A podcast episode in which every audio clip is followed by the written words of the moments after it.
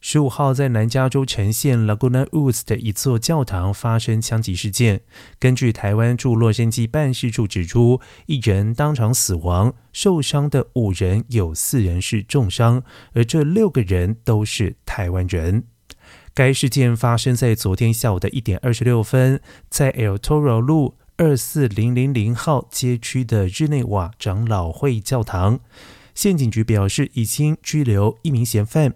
并没收了可能涉案的武器。据了解，该教堂位处以退休人士为主的社区，而警方表示，所有受害者都是成年人，而动机目前尚不清楚。